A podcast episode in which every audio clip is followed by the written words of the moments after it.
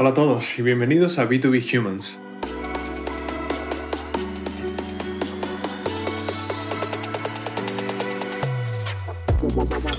En este podcast compartimos estrategias de crecimiento innovadoras, consejos y tácticas que funcionan hoy en Demand Gen y Marketing, ventas y Customer Success.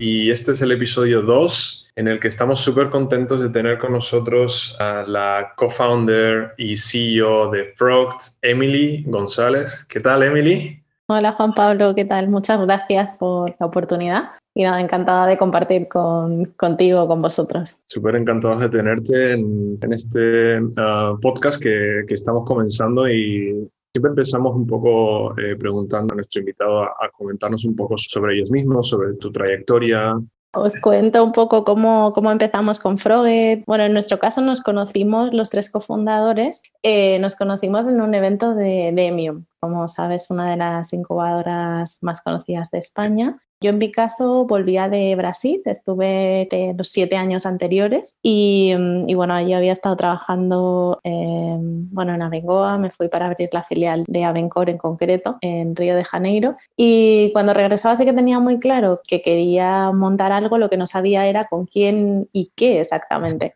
Y ahí es donde entra Demium en, en, mi vida, entraron en contacto pues, a través de LinkedIn y lo mismo les ocurrió a, a Juanjo y Ángel. Tras ese hackathon que le llaman al startup que hicimos ese fin de semana, hicimos otros 15 días de conocernos, de conocer a todos los participantes que había allí y nosotros tres hicimos match y decidimos ir juntos. Y bueno, eh, mucha gente me pregunta, oye, ¿y por qué Freud? ¿Y por qué ese tipo de proyecto? Pues mira, en realidad se lo debemos sobre todo a Ángel sea, teníamos muy claro que íbamos a montar un proyecto en el que los tres tuviéramos que poner la carne en el asador por completo. Y bueno, eh, Ángel es nuestro CTO.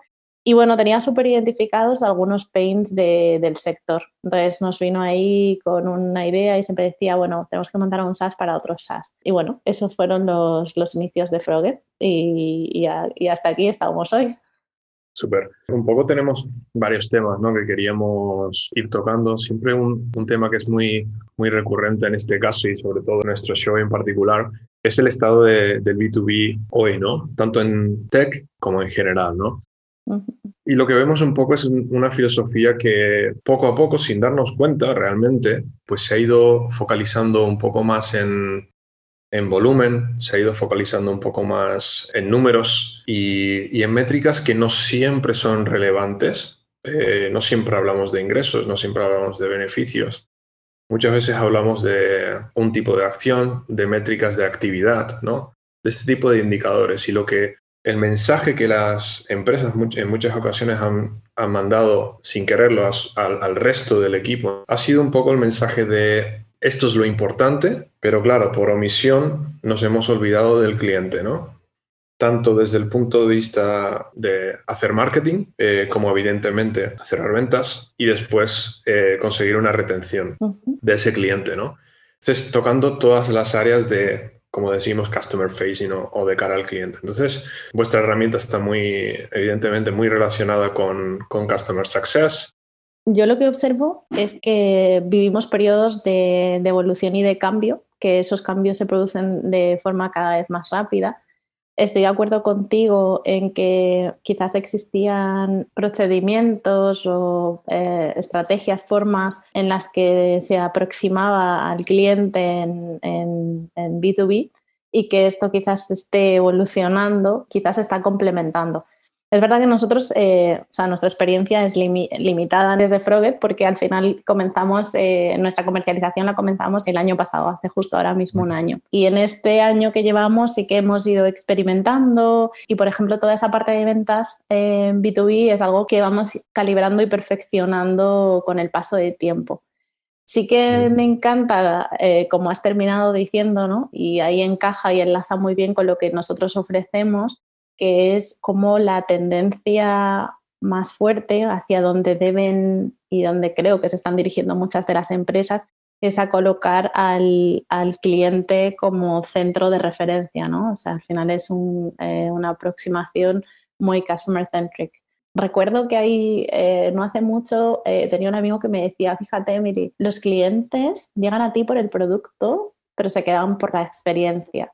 Entonces, quizás ese es, vamos, desde Froget, este es un poco nuestra apuesta. O sea, lo que buscamos es que nuestros clientes puedan ofrecer esa, esa experiencia eh, completa a sus usuarios. Pero yo añadiría que esto es algo, es una filosofía que también tiene que tocar los pasos anteriores, ¿no? Como es, por supuesto, el marketing y ventas. Y en ese sentido, eh, nosotros, por ejemplo, nuestra experiencia, obviamente al final parece que en nuestro sector, en, B2B SaaS, la referencia es Salesforce, ¿no? Ellos son como los que establecieron un poco la, la referencia que seguimos todos los demás.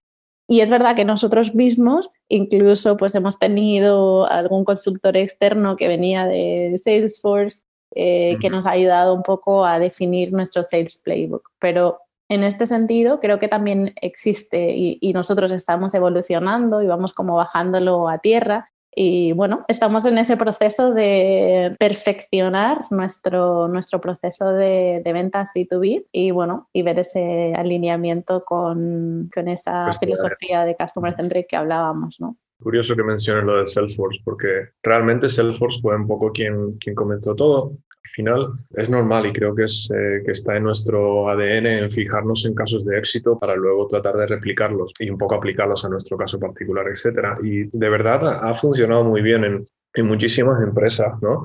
Pero estamos hablando de un caso que pasó a principios del año 2000, ¿no? En ese entonces, pues eh, el modelo del, de los ingresos predecibles, el predictable revenue, es lo que marcó esa filosofía. Al final, pues si ponemos X cantidad de euros en, en una campaña, sabemos que vamos a conseguir esto. O si, que, si creamos eh, X número de, de reuniones, vamos a conseguir estos clientes. Si tenemos 10 personas de ventas, vamos a poder generar estos ingresos, ¿no? Entonces, Ahí se escapan dos, dos, cosas fundamentales. Una es que desafortunadamente las cosas no, no funcionan así.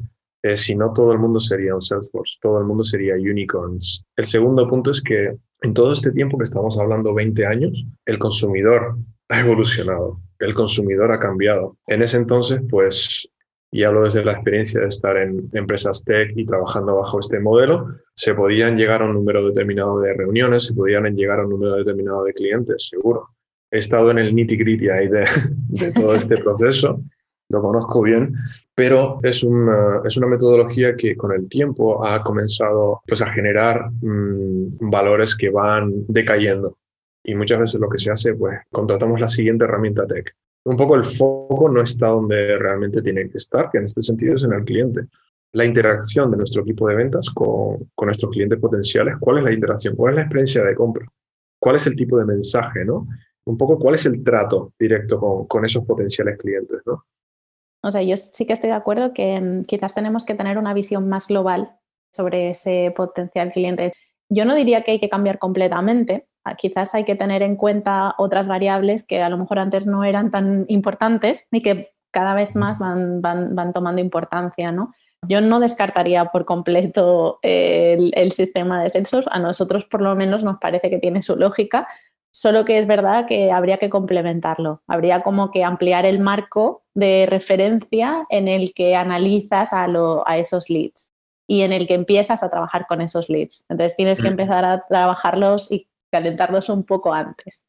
La verdad que no se trata de, hacer un cambio total de la mentalidad o, digamos, de la metodología de, una empresa. ¿no?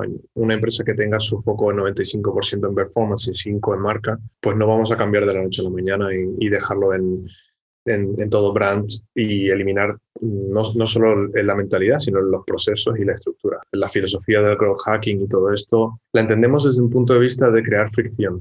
Mm. Eh, el contacto sin control el no tener en cuenta los tiempos, el no tener en cuenta el número de canales que cruzamos para contratar a la misma persona, no tenemos en cuenta realmente la experiencia del cliente. Ahí es donde vamos con el modelo Salesforce. Y este es el modelo Salesforce en su, pura esencia. al final es la comprensión del cliente con, una, con un espectro, un marco más amplio del que antes se utilizaba, ¿no?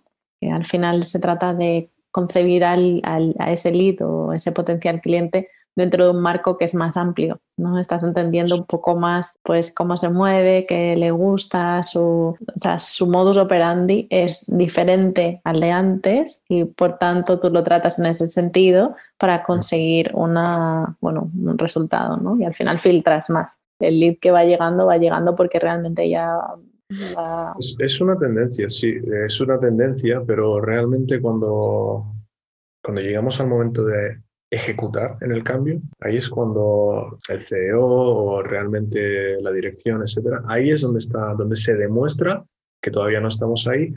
¿Por qué? Porque hay que tener en cuenta una cosa, que es que si tú estás acostumbrado a tener mil leads, ahora vamos a generar 100, pero 100 que tienen mucha más posibilidad de cierre vamos a pasar de una cantidad de, leads X que no cierra, que tienen un 0,1% de cierre, ya pueda ser de pues, una agencia lead gen o, alguien tratando de prospectar y consiguiendo, consiguiendo direcciones de email, básicamente. Para eso es mejor conseguirte una herramienta de Info y conseguir direcciones de email por, por un dólar que no tener una estructura de, SDRs eh, determinada que lo único que hacen es generar eh, contactos sin, sin tener en cuenta la experiencia del potencial comprador, sin tener esa expertise cuando hablan con, con el mercado también, que es importante, con el objetivo, porque se mueven por, evidentemente, por ese tipo de incentivo de, de conseguir el meeting. Un poco lo que, lo que venimos comentando, de tener al cliente como casi como, como tu estrella polar, ¿no? Pues mira, eh, nosotros consideramos, y además son cada vez más las, indicaciones o las eh, opiniones en este sentido, en que una buena política de growth debe incluir eh, la propia estrategia de, Customer Success. ¿Y por qué? Porque al final eh, vivimos en entornos en los que pretendemos escalar las ventas y el siguiente de los embudos con los que nos encontramos dentro es cómo escalo ese onboarding, cómo escalo esa activación de esos clientes y como además me, aseguro que maximizo eh, o optimizo la vida de esos clientes conmigo ¿no? en, mi, en mi plataforma. Entonces, es bajo esa concepción un poco que, que nosotros desde Froget hemos eh, planteado la plataforma y, además también educamos un poco a, nuestros, eh, a nuestros propios clientes. Efectivamente, eh, al final, eh, creo que comentábamos antes, ¿no? los clientes llegan a ti buscando un producto o un servicio, pero se quedan por la experiencia que tienen, ¿no? Ese es un poco el output que, que reciben tras su paso por, por ti o por, por tu producto. Entonces, eh, nosotros siempre decimos que desde el momento en que un cliente decide ser tu cliente, ese proceso de, activación y onboarding es tan necesario y tan importante que además tiene una relación directa, bueno, en este caso inversamente proporcional al nivel de churn, a los niveles de churn que vas a tener, pero mm. también a las incidencias de soporte sea, hacerle una activación y un boarding correctamente a esos usuarios y a esos nuevos clientes va a crear un entorno de un entorno donde hay mucha más implicación y más interacción generalmente con, la herramienta y además va, va, a disminuir, nosotros siempre hablamos de esa intervención humana, ¿no? O sea, ayudamos a que las empresas escalen esos procesos y disminuyan a lo mejor la intervención de soporte. Nosotros tenemos una visión eh, hablamos siempre de, esa, de ese paraguas proactivo que es el Customer Success, donde incluimos ese, esa patita reactiva que sería más el, el, soporte, ¿no? que sería un poco más de atención. Entonces, un poco en esa línea es en la que, en la que venimos trabajando y que además entronca mucho con lo que estás diciendo, ¿no? de, de customer-centric approach, de que esté un poco como en, en ese centro ¿no? y buscando sobre todo esa experiencia. Es que eh, una cosa muy importante que, que también has comentado, ¿no? Con este tipo de enfoque no solo mejoramos la experiencia del cliente, no solo alargamos el, el valor del ciclo de vida con el cliente, pero es que también disminuimos el número de, de incidencias con soporte, ¿no? Que al final el cliente, si está teniendo una muy buena experiencia, y creo que nos podemos poner en, en, la piel de cualquier comprador, si hay cualquier incidencia, Muchas veces no lo pensamos dos veces, ¿no? Y decimos, bueno, ¿es tan importante para hacérselo saber o puedo resolverlo yo mismo, ¿no? Y otra cosa que yo añadiría, Juan Pablo, es que igual que somos, eh, cada, cada ser humano es único en el mundo offline, también tenemos un comportamiento único en el mundo online y nos gusta además sentirnos únicos, ¿no?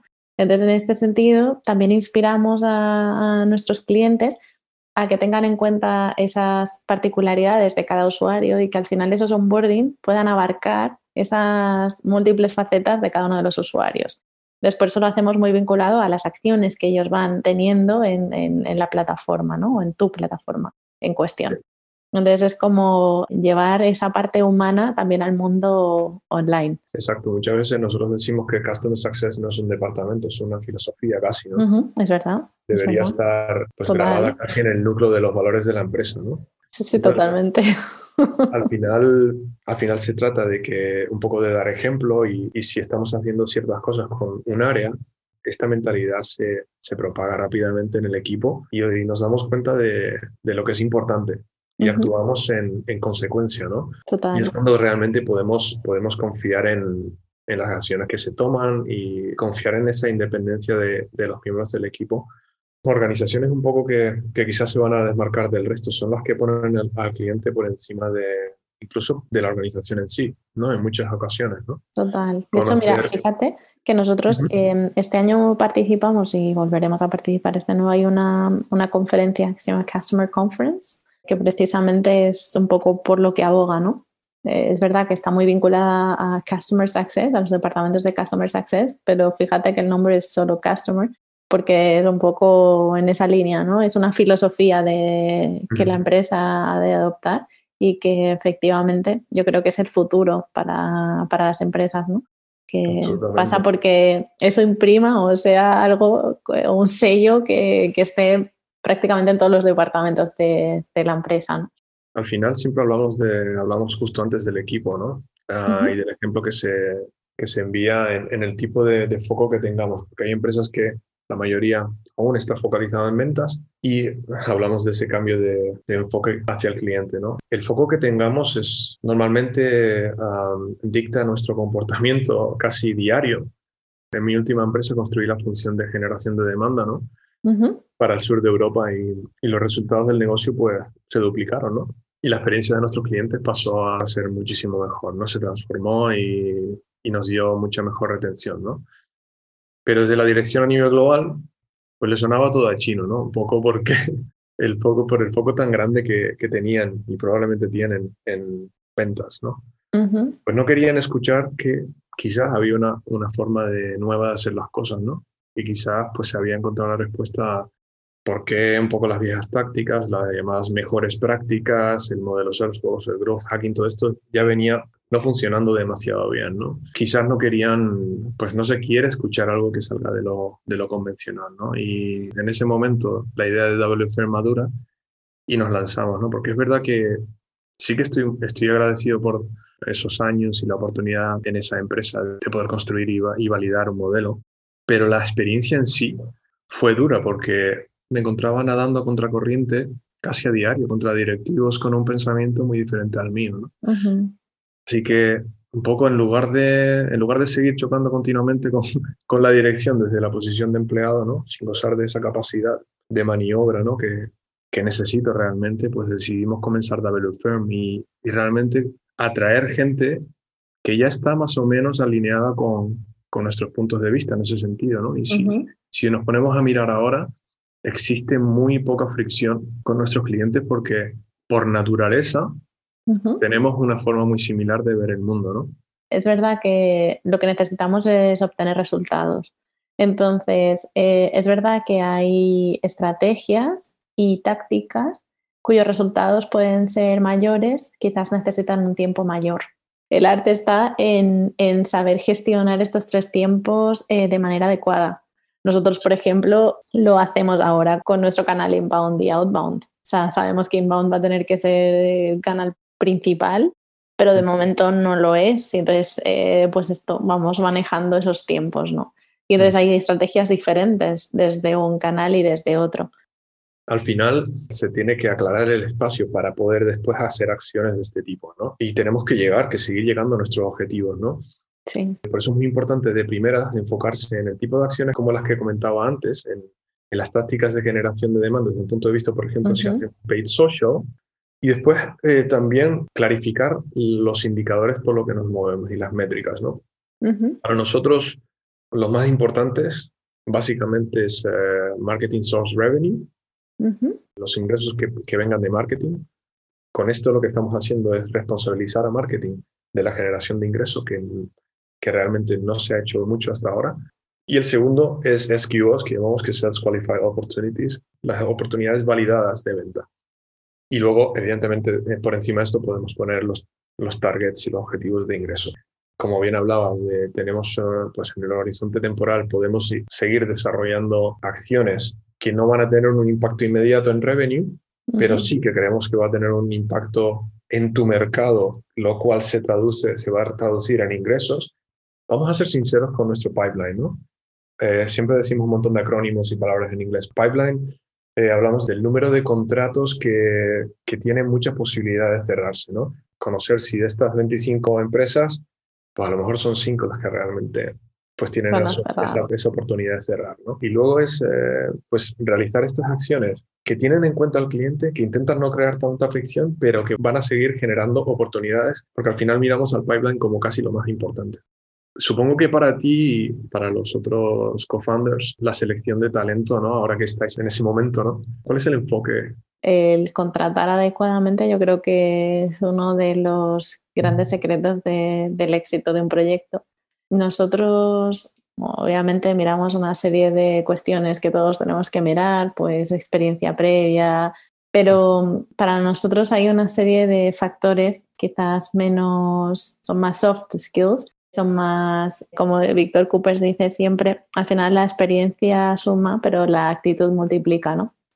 Nosotros sí que buscamos un sello que creo que, que, está muy, o sea, es muy claro, o por lo menos para nosotros lo es. Y yo creo que a día de hoy todos los miembros del equipo de Froget eh, tienen un sello muy fuerte a nivel humano. Te diría que buscamos siempre gente con mucha ambición, queremos gente, gente que tenga unas ganas de aprender brutales y de, y de comerse el mundo, porque a mí personalmente nada me hace más feliz que ver a personas a quienes les puedo ofrecer un espacio en el que desarrollarse al máximo. ¿no? También es un, siempre hablamos de un binomio que es flexibilidad y exigencia. Eh, yo creo que somos un espacio de mucha flexibilidad, pero de enorme exigencia y sobre todo de mucha autonomía. Estoy de acuerdo contigo, o sea, al final se trata de, ir rodeándote de las personas que van a remar a favor Em, y, en la línea del proyecto. Y creo que poner mucha atención en, a quién das paso al, equipo es súper importante. Yo de hecho siempre lo digo, o sea, yo cuando va a entrar alguien siempre le digo, oye, mira, nosotros estamos haciendo también una, una inversión y una apuesta súper grande en ti, porque nuestros recursos son limitados. Entonces, eh, hace cuando decidimos, nos decidimos por un candidato o, o por una candidata en concreto, estamos haciendo una apuesta y una inversión. Y de alguna forma eh, es también como darle esa parte de responsabilidad a esa, esa persona y esa oportunidad también, ¿no? O sea, generalmente buscamos para un puesto específico, pero el lugar de cada uno dentro del equipo se lo va haciendo cada uno. Y eso también es una realidad que, que vamos viviendo. Está muy bien. Lo que es experiencia es, es importante en términos de has hecho este tipo de trabajo antes. Lo que no es tan importante considero es experiencia en la industria, ¿no? Que se sobrevalora, entiendo un poquito. La persona que ha hecho una determinada cosa antes, en términos de la industria, en unos cuantos meses puedes estar pues eh, conectado y, listo, ¿no? Otra cosa que siempre hemos estado y que llevamos comentando todo el programa es la importancia del cliente, ¿no?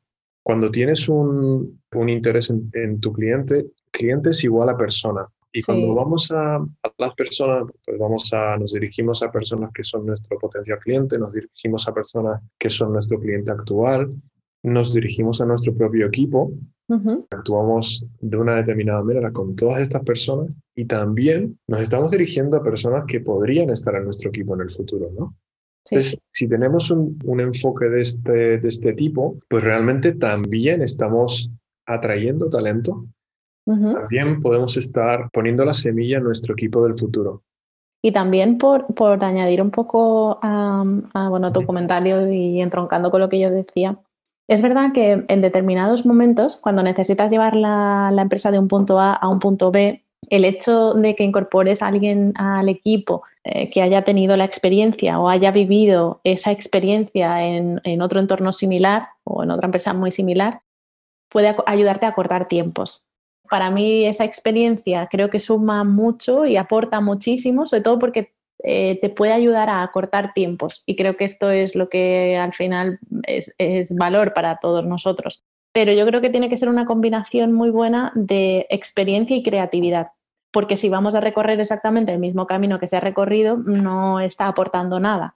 Sin embargo, si lo que te, puede si lo que te permite es acortar ese camino porque su experiencia más su creatividad, bueno, y obviamente sumado a lo que tú ya tienes y a lo que tiene tu equipo, te puede ayudar a dar ese salto, ahí sí que creo que es muy interesante. De hecho, fíjate que ayer justo Juan Mavaro hacía un post sobre, sobre este tema, ¿sabes? Con la contratación de talento y em, gente con experiencia y tal. Y yo creo que es justo esa, esa, combinación. Claro que en algún momento se necesita. O sea, tú necesitas a alguien que haya pasado por ahí. Solo que ha de ser eh, desde mi punto de vista, ha de ser una persona que combine esa experiencia y la creatividad. Hace poquito veía, no sé si fue un vídeo en YouTube o no sé, no, sé exactamente en qué fuente lo he visto, que hablaba de que mm, la creatividad en realidad es la combinación de experiencias que has tenido en diferentes entornos y hacer algún tipo de paralelismo y construir algo que aparentemente es nuevo, pero es una combinación de cosas que has, visto o has vivido en otros entornos. Discrepaba en algunos puntos, pero eh, analizo mi realidad, analizo lo que he vivido y es cierto que en muchos casos esa creatividad es como esa mezcla de ingredientes que a lo mejor vienen de otros entornos totalmente mm, ajenos, pero que los traes aquí y, la combinación puede ser muy interesante.